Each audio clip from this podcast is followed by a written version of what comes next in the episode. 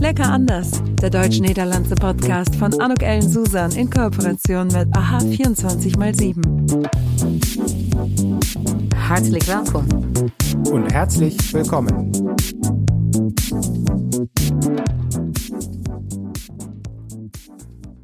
Dieser Podcast wird durch das Dutch German Desk von Grant Thornton und Wart und Klein Grant Thornton unterstützt. Deze podcast wordt mede mogelijk gemaakt door het Dutch German Desk van Grant Thornton en Wart Klein Grant Thornton. Ein hartlich welkom, ein herzliches Willkommen äh, zu dieser Podcast-Episode von Lecker Anders. Und von da ist es inderdaad ook een beetje lecker anders, weil ich darf heute mit zwei Herren telefonieren äh, oder aber äh, hier im Zencaster muss ich eher sagen äh, sprechen und zwar mit Mike und mit Roel, der eine in Den Haag, de andere in München. Dus ook dat is even lekker anders over de grenzen heen. Uh, ik in Düsseldorf in de midden zou ik bijna zeggen. En heren, ik verheug me op dit gesprek en zeg even bij deze hallo en een hartelijk welkom. Dankjewel Anouk, leuk om hier te zijn. Inderdaad, uh, hartelijk welkom uh, allemaal. En Anouk, fijn om, om hierbij te zijn. Eh, Mike en Roel, willen jullie misschien even voorstellen aan degene die jullie nog niet kennen? Wil jij starten, Roel? Ja, dat is goed. Ik ben uh, Roel Westra. Ik uh, heb een, uh, ben van Groningse origine en heb veel lange tijd in Deventer gewoond. En sinds juli 2019 woon ik in München, getrouwd met een Duitse vrouw. En ik ben sinds 2020 community manager van de NL Business Hub in München. Ja, mijn naam is uh, Mike Mandenmaker. Uh, ik kom uit een, een, familie met een, een, Duitse vader en een Nederlandse moeder. Mijn vader is geboren en getogen in, in Berlijn. Ik heb zelf mijn jeugd gewoon in Nederland gewoond en ben daarna na mijn studie eerst naar Berlijn vertrokken. daarna een tijdje in Keulen gezeten en tot slot een aantal jaar in Regensburg. Dus heb zowel van het zuiden, het noorden en het midden van Duitsland, of het westen van Duitsland wat meegekregen. Dus ook de verschillen binnen Duitsland natuurlijk ook mooi meegekregen. Sinds uh, een jaar of vijf woon ik weer eh, in Nederland, in Den Haag dus. Um, en ik werk uh, voor NL Business. Daar zal ik straks wat over vertellen. Ja, spannend, maar wat leuk. We hebben echt, ik denk als we dat even bij elkaar optellen, heel wat steden uh, gezamenlijk bewoond uh, met elkaar. En uh, wat ik ook zo leuk vind, is dat jullie ook, als ik dat zo beluister, twee kloppende harten in jullie borst hebben. Ja, zeker. Zeker, dat klopt. Ja. Zowel voor Duitsland als Nederland en uh, Italië daartussendoor ook. Ja, uh, je, hebt, je hebt ons nog eentje vooruit, Rol. Italië is natuurlijk, dat is natuurlijk nog een lekkere mix ertussendoor. Maar goed, daar misschien, daar had ik nog even wel wat meer over de, hoe het leven zo bevalt in het zuiden van Duitsland. Volgens mij, ja, kunnen we misschien ook niet direct wel zeggen, Rol, dat ehm, dat heeft toch ook weer een wat andere levensstijl of in München dan dat dat, uh, dan dat, dat wellicht uh, in het noorden of uh, in het westen van Duitsland is. Dat denk ik, ja. Dat men zegt dat München de meest noordelijke stad van Italië is. Um, dus dat, dat, daar neemt men dan al enigszins stelling mee in. De Bayerische levensstijl en uh, dicht bij de Alpen zijn. Uh, de grandeur die de stad meebrengt. En toch het gevoel dat het klein en overzichtelijk is. terwijl er toch anderhalf miljoen mensen wonen in, in München. Um, ja, het bevalt hier heel goed. En je ziet ook dat er, denk ik, ja, op de manier waarop mensen met elkaar omgaan de, de, de mensen in Bayern zijn trots op Bayern en uh, trots op de regio. Maar ik denk dat dat eigenlijk ook uh, voor Noord- en Midden-Duitsland hetzelfde is, op het moment dat je daar, uh, daar woont. Want, want Mike, waar heeft het jou het beste bevallen tot nu toe? Waar, waar, waar, waar, voel jij je nog het meest thuis? Is dat Nederland, is dat Duitsland en is het misschien een bepaalde stad ook nog? Nou, het heeft me grappig genoeg wel weer eventjes gekost voordat ik me in Nederland thuis voelde, zeg maar, toen ik vijf jaar geleden terugkwam. Um, ik denk dat ik me in, uh, in Regensburg heel erg thuis heb gevoeld. Dus in het zuiden van, uh, van Duitsland wel heel erg op mijn, uh, op mijn plek was. En dat had er natuurlijk mee te maken dat je gewoon prachtige natuur hebt in het, in het zuiden. Hè. Dus dat je snel in de Alpen bent, snel in het Bayerische Wald bent. Um, dat, in Nederland hebben we relatief weinig en hele kleine natuur over het algemeen. Ja, en de dingen die Roel noemde, hè, dus de, de cultuur in, in Beieren, de trots op het, op het Bundesland. Uh, ja, ik vind het mooi. Hè? Dus het is natuurlijk wel een wat conservatieve regio. Um, maar, ik heb me daar heel prettig gevoeld, zeker. Ja. Dus jullie verbinden niet uh, alleen maar, ik zeg maar dat jullie alle twee voor NL Business werken, maar ook dus jullie uh, ja, ervaring in het zuiden van Duitsland. Maar misschien om over het eerste even te spreken, want dat vind ik toch ook wel boeiend. Und vielleicht, oder ganz sicher kann ich mir vorstellen, für die, die uns zuhören, auch, was genau ist NL in Business? Ähm, Mike, kannst du vielleicht kurz anfangen und Ruhl, kannst du uns dann vielleicht kurz erzählen, was du in München machst? Also was, was beinhaltet äh, eure Arbeit?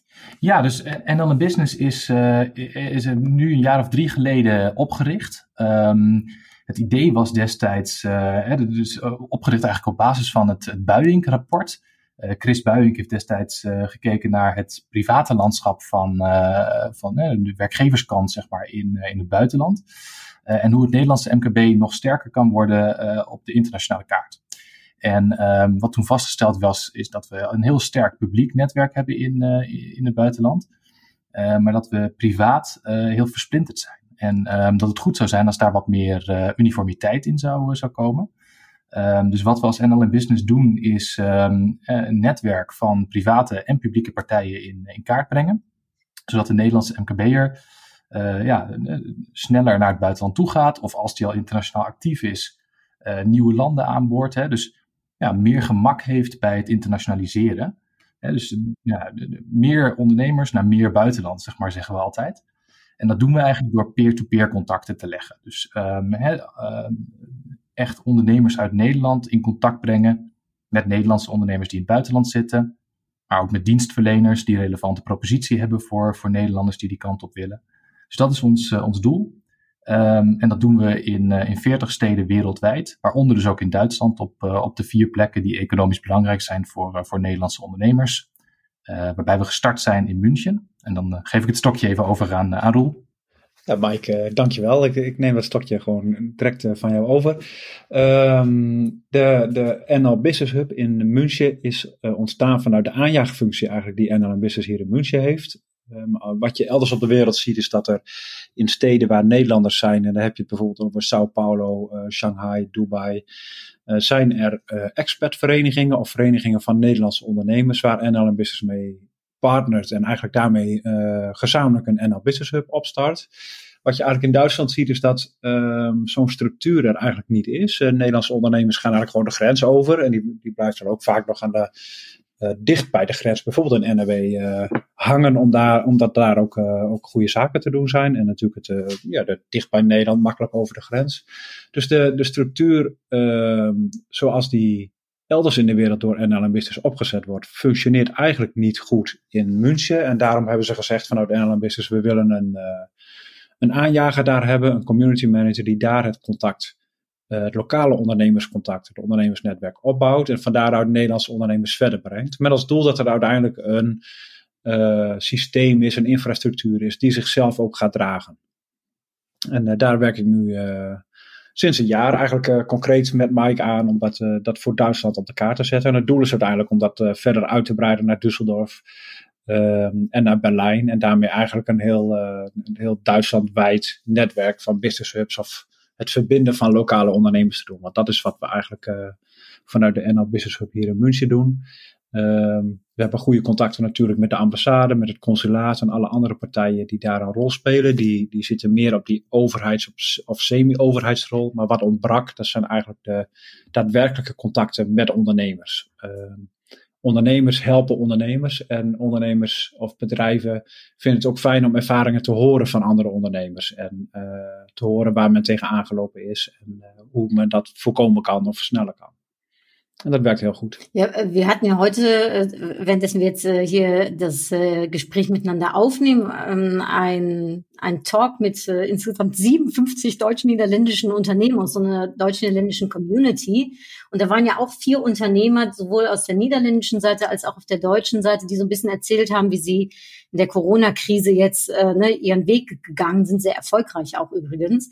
Ähm, Mike, mich würde so interessieren, gibt es so, ich sag mal, die Top drei, also ne, wahrscheinlich gibt es viel mehr, aber so die Top drei Tipps, die ihr niederländischen Unternehmens äh, ja, mitgebt, die auf dem deutschen Markt sich äh, ich sag mal, ja, äh, ähm, begeben wollen.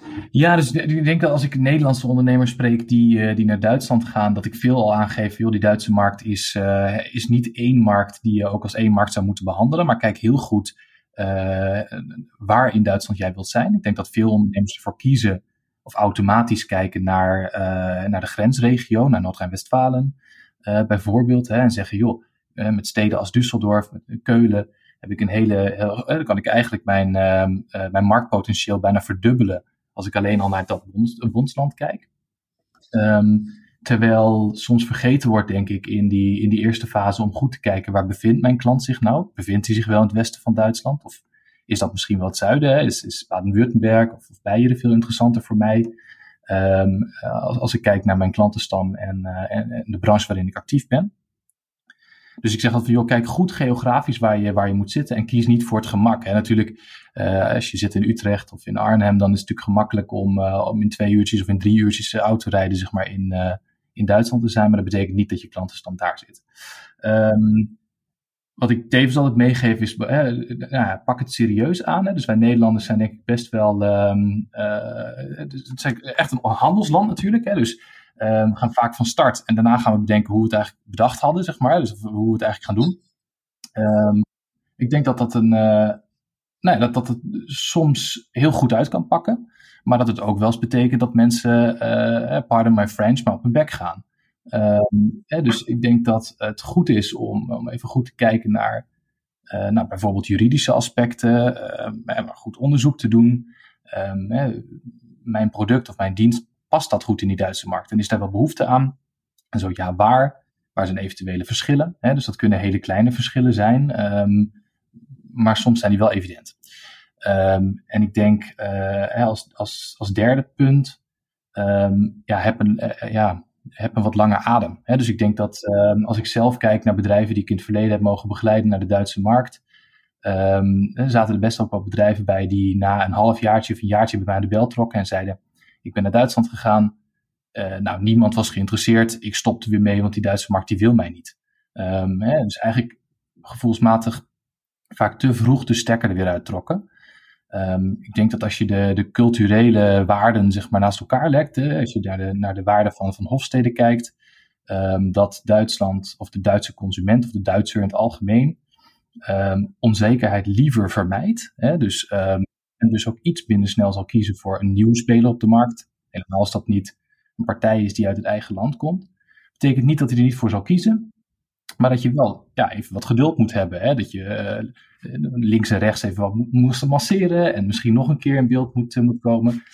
Uh, en waar we als Nederlanders toch wat sneller om ons heen kijken en weer eens gaan shoppen. Dus heb je niet binnen een half jaar succes, dan betekent dat niet dat jouw product of dienst niet uh, geëignet is zeg maar, voor, uh, voor de Duitse markt. Ja, ik denk uh, super waardevolle, waardevolle adviezen. Roel, waarschijnlijk krijg jij dat ook mee, want jij zit dan in, in München. Hè? Goed, nu op dit moment zul je misschien niet zo heel veel face-to-face Kontakte hebben. Aber was erfährst du so, was so, ähm, ich sag mal, wenn jetzt das niederländische Unternehmen in München ankommt oder vielleicht auch schon ne, nach Kontakten sucht, was sind so die großen Vragen die man De vragen die ondernemers hebben, bedoel je, die, die hier deze kant op komen, die, die richten zich eigenlijk meer op um, hoe ziet mijn markt eruit? Um, waar vind ik mijn klanten?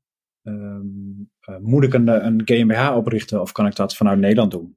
Uh, er zijn ook bedrijven die uh, vanuit Nederland op dit moment leveren. Uh, en dus eigenlijk met een fulfillment vraag zitten van hoe organiseer ik dat in Duitsland? moet ik dat volledig met Amazon doen of zijn er andere partijen die dat van mij kunnen overnemen? maar ook wel een belangrijke vraag die steeds weer terugkomt. Um, werk ik met een agent um, of start ik gewoon mijn eigen onderneming en start ik met een country manager? Uh, dus dat zijn allemaal hele concrete vragen met ja, hoe ga ik strategisch om met uh, mijn entree in die Duitse markt. Um, en ja, het is goed om daar uh, toch wel even bij stil te staan en je strategie goed op te maken en dat goed uit te zoeken. Ik ben met, met Mike eens, je, je moet lang bouwen aan, aan relaties. Dat, dat gaat niet zomaar. Dat herken ik ook vanuit uh, Oost-Nederland bijvoorbeeld. Daar, kost het gewoon tijd om een uh, relatie op te bouwen. Maar als je de relatie dan ook eenmaal hebt, dan uh, kun je er ook echt op bouwen. Dan is die voor, van lange duur. En dat, dat herken ik hier in Bayern ook. Um, dus zet door. Um, en ja, wat Mike meer of meer ook zei, van ja, einsatzbaar zijn. dus zorg dat je er klaar voor bent om de markt op te gaan. En dat je niet nog allerlei zaken moet gaan testen. Um, en, en dat Duitse uh, de Duitse kleur meegeven. Dus een, een Made in Germany of een GmbH hebben of een, een Duitse klantenservice. uh, of de taal spreken gewoon simpelweg, is iets wat gewoon echt, uh, echt belangrijk is om een, uh, een goede plek op de markt te Und habt ihr das Gefühl, dass die Unternehmer auch, ich sag jetzt mal, German-proof ne, so sind? Also ähm, ist man eigentlich schon sehr weit sind es dann nur noch wirklich die Kleinigkeiten oder gibt es wirklich noch viel anzupacken, bevor man, bevor man auf den deutschen Markt kommt? Um, wat ik merk is dat um, Nederlanders eigenlijk heel hoog aangeslagen worden. Dus dat je eigenlijk op de Duitse markt al snel een streepje voor hebt, omdat je uit Nederland komt. Um, de charme van Nederlanders, de positiviteit, de, de flexibiliteit, het snel schakelen. Uh, dat wordt eigenlijk allemaal best hoog gewaardeerd. Maar daar schuilt dus ook eigenlijk het gevaar in uh, van te snel gaan, uh, te weinig checken of controleren.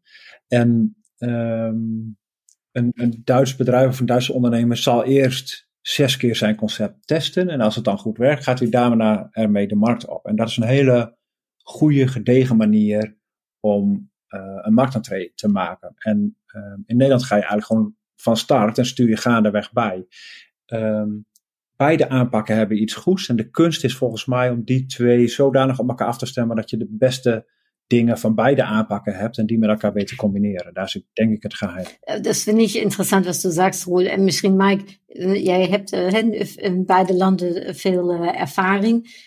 Was glaubst du, kann man noch voneinander lernen? Also wo wo, wo sind wir Mehrwert füreinander? Ja, also ich glaube, was, was Ruhl gerade auch gesagt hat, ähm, ich denke, es ist tatsächlich sehr wichtig, dass man ähm, ne, in, in, in, naja, also manche Aspekte sind wir als Niederländer natürlich sehr unternehmerisch. Ähm, und es ist gut, dass, dass wir schnell sind, dass wir flexibel sind. Und ich glaube, da kann man in Deutschland generell von lernen. Hè, anderzijds denk ik dat um, we als Nederlanders uh, ook wel eens flexibel zijn op het vlak van juridische zaken. Hè, of, uh, en nou, dat is natuurlijk dat is vrij zwart-wit. Um, dus of dingen wel of niet rechtsgeldig zijn, ja, dat is een zwart-witte vraag. En ik denk dat uh, daar willen we als Nederlanders nog wel eens eh, zoiets hebben van, joh, bijvoorbeeld als een bedrijf zegt van, joh, of, als de consument zegt, ik vind het prettig om bijvoorbeeld mijn, uh, mijn persoonsgegevens op een, op een Duitse server opgeslagen te hebben en niet op een Nederlandse.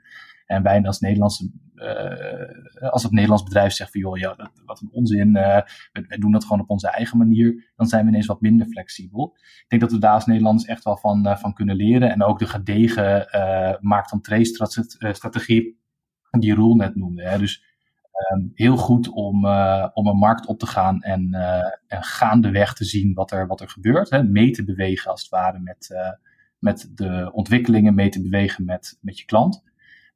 maar zorg wel dat je het gedegen voorbereid hebt. Dus ik denk dat er heel veel Nederlandse bedrijven met succes starten in Duitsland, omdat ze in innovatie meebrengen. Um, die op een, op een snelle en flexibele, agile manier ontwikkeld is. Maar dat er ook wel Nederlandse bedrijven in Duitsland sneuvelen omdat ze zoiets hebben van joh, we doen het op onze manier. En uh, we zien wel waar het schip strandt. En dat is niet hè, dat een heel typisch Nederlands gezegde waar de Duitsers wat minder mee kan. Ja, daar wil ik nog wel even kort op aanhaken. Want ik denk ook dat, een, een, um, dat men in Duitsland in zijn algemeenheid uh, meer bescheiden is dan dat een Nederlander is. En dus uh, zichzelf niet snel de borst klopt. Um, en er niet zo van houdt om een arrogante opstelling te hebben. Om hem even zwart-wit te maken. Um, en daar schuilt een onderschatting in vanuit Nederland. Dus als je vanuit Nederland naar Duitsland komt, um, dan lijkt het misschien niet zoveel, maar dat heeft misschien veel meer te maken met de bescheidenheid van de Duitser aan zich. Um, en daaronder schuilt eigenlijk een hele hoge kwaliteit en een hele, hele uh, mooie of goede manier van werken. Dus uh, zorg dat je daar, daar open voor staat en probeer dat op te houden. Ja, om niet direct te beoordelen vanuit je eigen referentiekader, zo te zeggen, maar uh, een andere, ja, misschien ook een andere culturele kleur uh, eraan geeft. Ja, precies. Want dat, en dat is misschien wel een, uh, een soort van anekdote waarbij ik liep met Catharina hier in München in de stad. We hadden het zo over parkeren in, in Duitsland en Nederland en, en aan, de, aan de weg. En zij zeggen, ja, nee, maar in Duitsland parkeer je aan de rechterkant van de weg in de rijrichting en aan de linkerkant van de weg in de andere rijrichting. Um, en zij was bij, met mij in Nederland geweest. En in Nederland parkeer je gewoon waar een plekje is. Of je nu met de neus de ene kant op staat of de andere kant op staat. Dat maakt eigenlijk niet zo heel veel uit. En toen liepen we daar in, uh, in München. kwamen van, van sport terug. En ze zegt van ja, kijk maar, hier staan, er staan al deze auto's staan uh, aan deze kant van de weg. Met uh, hun neus de ene kant uit. En de andere kant van de weg met de neus de andere kant uit. en dat klopte inderdaad. En er stond één auto 20 meter verderop. Die met zijn neus de verkeerde kant op stond. En toen had ik nou, dan gaan we even kijken. En ja hoor, dat bleek een Nederlander Oh, dan ga ik echt opletten de volgende keer. Want ik heb dat eerlijk gezegd helemaal niet zo vanzelf uh, voor ogen gehad. Maar inderdaad, nu je het zo zegt, denk ik, ja, je hebt volkomen gelijk. En dat is, dat is een soort van gestructureerdheid of het, het, het volgen van uh, de regel of zoals het gewoon is. En dat, is, uh, dat, dat functioneert hier in Duitsland toch ook gewoon heel goed. Nu is het ja zo, also uh, wij nemen dit uh, interview in maart 2021 op. Um, en we hebben dus een aantal, een uh, groot aantal maanden hè, coronatijd al achter ons en nog een beetje voor ons. Dus wat voor invloed heeft dat nu op jullie, op jullie werk? Wat voor invloed heeft dat uh, voor Nederlandse bedrijven die op de Duitse markt hun intree uh, willen? En hoe gaan jullie daarmee om? Misschien Mike, als jij even wilt beginnen en Roel, als jij wilt aanvullen. Ja, wat me allereerst opvalt is dat er natuurlijk veel meer interesse voor Duitsland gekomen is. Hè? Dus um, als ik kijk naar, ik, ik, ben verantwoordelijk voor Duitsland, Oost-Europa en, en, Dubai. Collega's van mij die doen markten als China, Amerika. Um, ik zie dat, um, dat mijn bordje met aanvragen best wel vol geworden is sinds de, sinds de coronacrisis. Dus Nederlandse ondernemers die willen exporteren, kijken toch meer naar nabije markten dan ze in het begin deden. Um, en verwachten waarschijnlijk ook dat zij, nou ja, hopelijk in juni, juli, ergens in de loop van de zomer, wel weer binnen Europa kunnen reizen. En hun klanten en potentiële klanten kunnen gaan bezoeken. Terwijl ze dat in, uh, nou, bijvoorbeeld in China misschien nog niet kunnen. Hè, dus dat uh, intercontinentale vluchten nog niet mogelijk zijn. Um, ik denk dat er heel veel, ja, grappig genoeg, zeg maar, een heleboel ondernemers ook in de coronatijd naar Duitsland zijn gegaan. Hè, dus gebruik gemaakt hebben van um, digitale handelsmissies die aangeboden werden. Nou, misschien ook al bij jou in, in een van de online sessies gezeten hebben hè, met, met de Duits-Nederlandse businessclubs maar toch wel virtuele manieren gevonden hebben om toch contacten te leggen.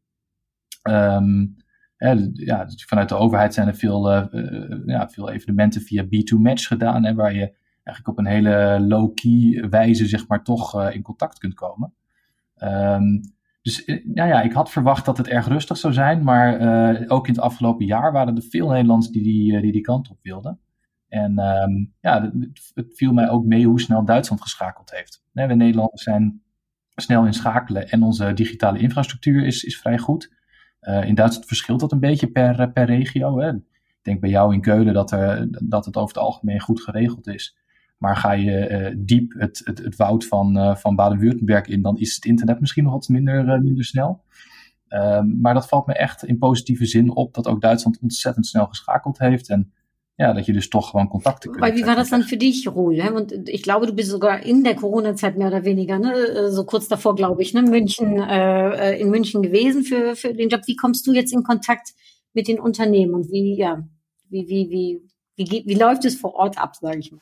Um, ja, dat gaat eigenlijk allemaal online. Um, het, echt mensen treffen, dat, dat lukt niet echt. Dat was in, in het begin, zeg maar het eerste half jaar dat ik hier was, was dat nog mogelijk. Maar was er eigenlijk nog helemaal geen corona. Iets wat belangrijk is om nieuwe contacten op te bouwen ook. Um, nu zie je dat dat toch wel gemist wordt ook. Aan de andere kant zie je dat um, de videocalls veel nieuws gebracht hebben. Dus het, het feit, mijn werk als community manager hier in München uh, om Nederlandse ondernemers verder te helpen, is een stuk makkelijker geworden doordat iedereen heel gewend is om een videocall te doen. Um, mensen hoeft dus ook niet meer direct uh, in de auto te stappen en acht uur te rijden naar München om daar een afspraak te hebben. Want je kunt eerst gewoon een paar keer met een videocall met elkaar van gedachten wisselen. En op het moment dat het echt tot zaken komt, dan pas gaan reizen. Dus ergens zit er ook een soort van winst in of iets wat we met elkaar leren, waardoor we uh, efficiënter zaken kunnen doen uh, met elkaar. Maar het ontmoeten is op dit moment echt lastig. Um, en ook voor Nederlandse ondernemers die hier zaken willen gaan doen, dat persoonlijk contact moet je eigenlijk gewoon toch hebben. Maar als je kijkt naar ja, de, de communicatiepyramide, daar staat bovenaan het persoonlijk ontmoeten. En daaronder krijg je dan de videocall, het telefoontje, de e-mail en de tekstberichten. Uh, dus dat, dat persoonlijk ontmoeten, um, ja, ik hoop dat dat gewoon snel weer terugkomt. Je ziet ook door die um, videocalls en dergelijke en dat alles online moet, dat in Duitsland de digitalisering nu uh, met grote stappen vooruit gaat, waar men eigenlijk altijd een beetje achterbleef. Um, want ergens, als je het hebt over de, bijvoorbeeld de, de 4G-dekking, die is in Duitsland niet, uh, niet perfect. Uh, om het uh, vriendelijk te zeggen. Het is gewoon niet zo goed. maar dat is eigenlijk ook wel logisch. Want Duitsland is aan de ene kant gewoon een heel groot land. Dat kun je niet zo makkelijk helemaal afdekken zoals je dat in Nederland doet. En in Duitsland heb je gewoon plekken waar weinig mensen wonen. En is er dus minder noodzaak om dat gewoon helemaal af te dekken met een, een totaal 4G-netwerk. Maar je ziet dat er nu dus op het gebied van 5G bijvoorbeeld, of op andere manieren, die digitalisering toch veel meer vaart krijgt. En dat zijn goede ontwikkelingen, denk ik. En dat brengt dus corona in feite ook. Absoluut. Ik bedoel, uh, er zijn zeer zeker ook voordelen aan verbonden. En vandaag hebben we ook in, in die call al gezien van dat er ook, um, ja, ik zeg maar, branches zijn die er echt van profiteren. Ik misschien daar even op ingaand. Hè? wat denk je, welke branches nu, voor welke branches het echt boeiend is om de Duitse markt op te Oeh, dat is lastig. Jeetje. Ik denk dat uh, vandaag natuurlijk uh, in het netwerkgesprek gezien dat er ondernemers zijn die gewoon heel snel kunnen schakelen. Hè. Dus ik had van tevoren gezegd, nou ja, een standbouwer die zal wel met de handen in het haar zitten. En je ziet dan dat mensen, dat de ondernemers toch echt ook, nou ja, niet voor niet, nou ja, echt wel gas geven, zeg maar. Dus, en, en met hele creatieve oplossingen um, komen denk dat, uh, nou ja, ik denk dat er best veel Nederlandse bedrijven zijn die toeleverancier zijn, bijvoorbeeld voor de automotive, die juist heel zwaar gehad hebben, hè, dus die afhankelijk zijn van de automotive. En ja, Duitsland, Autoland, zie je toch dat dat, dat, aardig gekelderd is. Um, ik denk dat er heel veel Nederlandse bedrijven zijn die natuurlijk virtuele oplossingen bieden, um, en maar bijvoorbeeld ook carsharing oplossingen, dat die het natuurlijk goed gedaan hebben de laatste tijd. Um, datzelfde geldt ook voor uh, nou ja, een aantal uh, dus natuurlijk, um, Nederlandse fietsoplossingen bijvoorbeeld. Hè, dus uh, dat, dat dat soort dingen heel goed gaat. en datzelfde geldt denk ik ook voor, voor oplossingen in de, in de bouw bijvoorbeeld. Hè. Dus dat, ja, dat gaat gewoon door. mensen werken thuis. dus je ziet dat um, allerlei technische oplossingen voor in de bouw. En dan met name natuurlijk voor, voor woonhuizen. dat daar best wel wat kansen ontstaan op de Duitse markt. Uh, en tot slot, ja, cybersecurity bijvoorbeeld ook, uh, ook nog belangrijker geworden is. En dat Nederlandse bedrijven die een oplossing op dat gebied bieden, uh, ook echt die Duitse markt wel ja. aangegrepen hebben in dit jaar. Ja, best, ik denk ook een grote veelzijdigheid en natuurlijk heel veel ook op basis van digitalisering, hè, de producten die in Nederland al heel sterk zijn misschien even een heel andere vraag, Mike. Maar nu jij dat zo, zo zegt en we het gesprek aangaan, dat vind ik wel boeiend. Want volgens mij ben jij ook, ja, je bent echt een, een ik zeg maar, gestoeld op twee nationaliteiten. Um, waarvan profiteer jij het meest? Dus waar ben jij graag Nederlander en waar ben jij graag half Duitser? Mm, nou, ik denk dat ik er soms wel misbruik van maak als ik, uh, als ik spreek met Duitsers en, uh, en, en, het echt, echt niet mee eens ben. Hè? Dus dan, uh, nou, dan, dan doe ik het even op de, op de Nederlandse botte manier en zeg vervolgens van, oh ja, sorry, ik ben Nederlander, misschien kwam het wat bot uit. Maar dan heb ik mooi mijn boodschap wel overgebracht. Hè? Dus dat doe ik even alsof mijn neus bloedt, zeg maar. Ehm, ik denk dat ik, dat ik op een heleboel punten als het gaat om um, een wat meer gestructureerde werkwijze en, uh, en, en, dingen eerst helemaal rond hebben en vervolgens pas ermee aan de slag gaan. Um, ik denk dat ik daar wel meer Duitse arbeidswijze zeg maar uh, aanhoud. Uh, en dat mijn collega's daar wel zo moeten lachen. En dat ze zoiets hebben van, joh, laten we het gewoon proberen. Laten we wel pilots draaien. En ik zeg, ja, joh, nee, dat kan nog helemaal niet. Het is nog helemaal niet af, dit product. Uh, en dus dat ik daar dan wel weer hamer op, uh, op, nou ja, op 100% af hebben voordat we ergens mee van start gaan. En Roel, erkennst du das auch? Und ich meine, du bist ja in einer deutsch-niederländischen Beziehung, wie ich auch. Ich bin mit einem Deutschen verheiratet. Ähm, da merkt man auch manchmal die Unterschiede, die aber sich auch sehr stark anfühlen können, oder? Oh nein, eigentlich nicht. Äh, eigentlich geht das bei uns einwandfrei so, schon von Anfang an.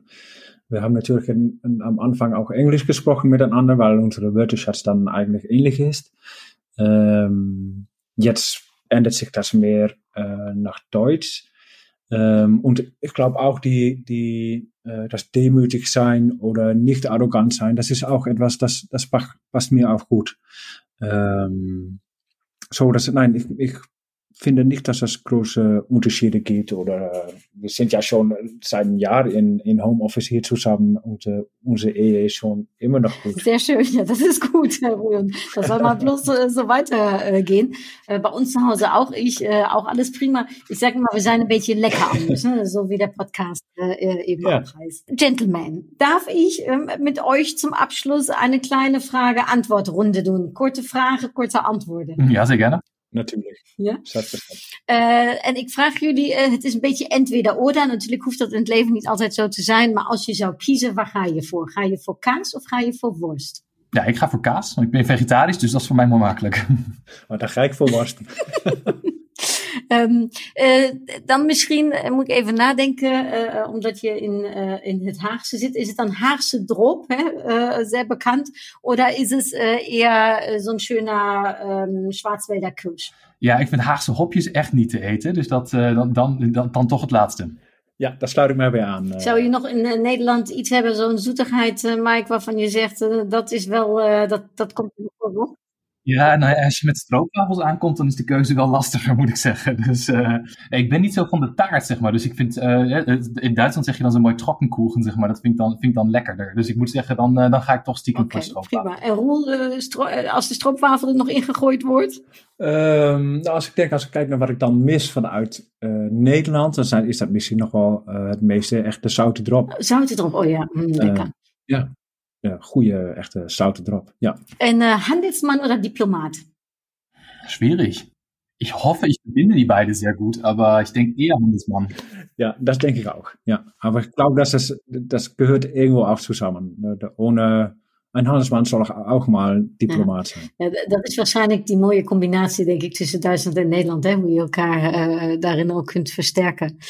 Ja, dan eh, fiets of auto, natuurlijk. Ja, ik, ik eh, stap op de fiets eh, en ben echt een fan van, eh, van de sharing eh, mobiele, zo, hè, dus de, de sharing economy die we, die we hebben. Ja, ik ben hier in Zuid-Duitsland, dus ik moet wel, wel auto's. Nee, dat is niet. ik kies ook de fiets of in elk geval andere eh, vormen van vervoer. Ja, und dann goed. kommen wir natürlich auf ein Thema, äh, Männer, ich weiß nicht, ob ihr äh, auch so Fußball begeistert seid wie ich, aber die Frage ist natürlich die Frage, die kommen muss. Die deutsche Nationalelf äh, of het Nederlandse voetbalelf? Oh, Anouk, dat je- maakt het me wel lastig hoor, op deze manier. Ik weet niet wie er gaat luisteren, maar ik durf bijna geen antwoord te geven. Maar eh, ik, ik, ik kies voor het Nederlandse elftal. eh.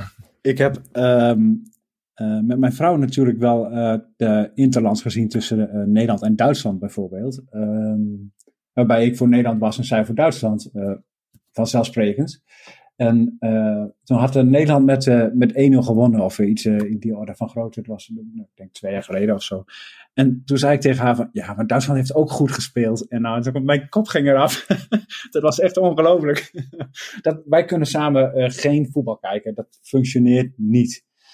Ehm, ik merk wel dat, ja, ik ben, ik ben in Duitsland, eh, daar woon ik, dus eh, de, de Duitse. Oké, nou wat, eh, wat goed ik vind die vraag echt ook de meest lastige vraag überhaupt. Je bent altijd verliezen.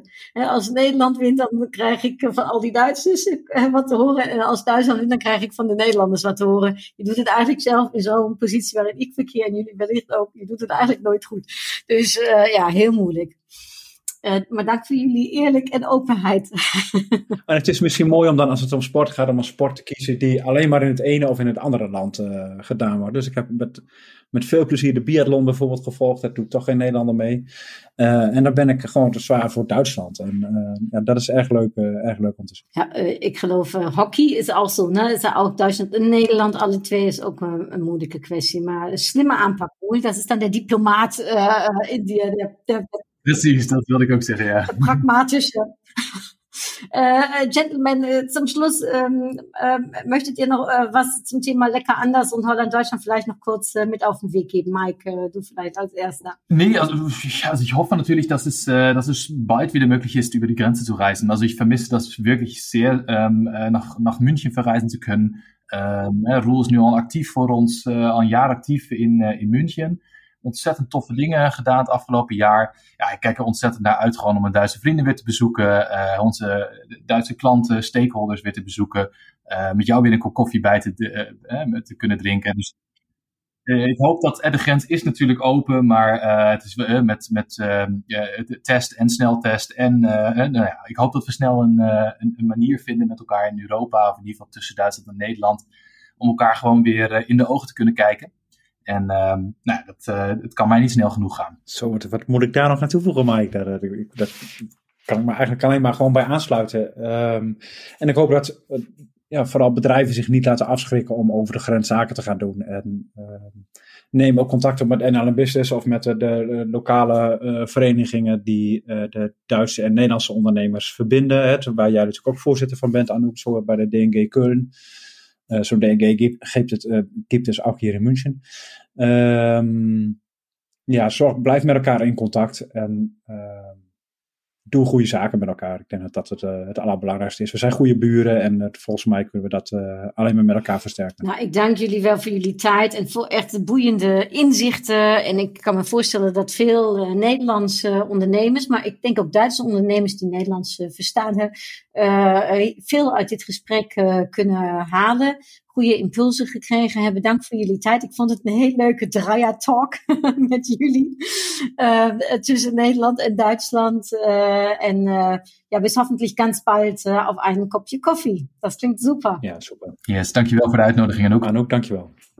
Geweldig leuk. En ik dank iedereen uh, die ons geluisterd uh, heeft. En uh, ja, neem contact op met NL Business. neem contact op met mij als je vragen hebt.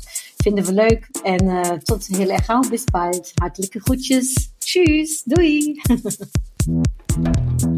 Das war's. Tschüss. En tot gauw. Lecker anders. Der deutsch-niederlandse Podcast von Anuk Ellen Susan in Kooperation mit AHA 24x7. We'll be right back.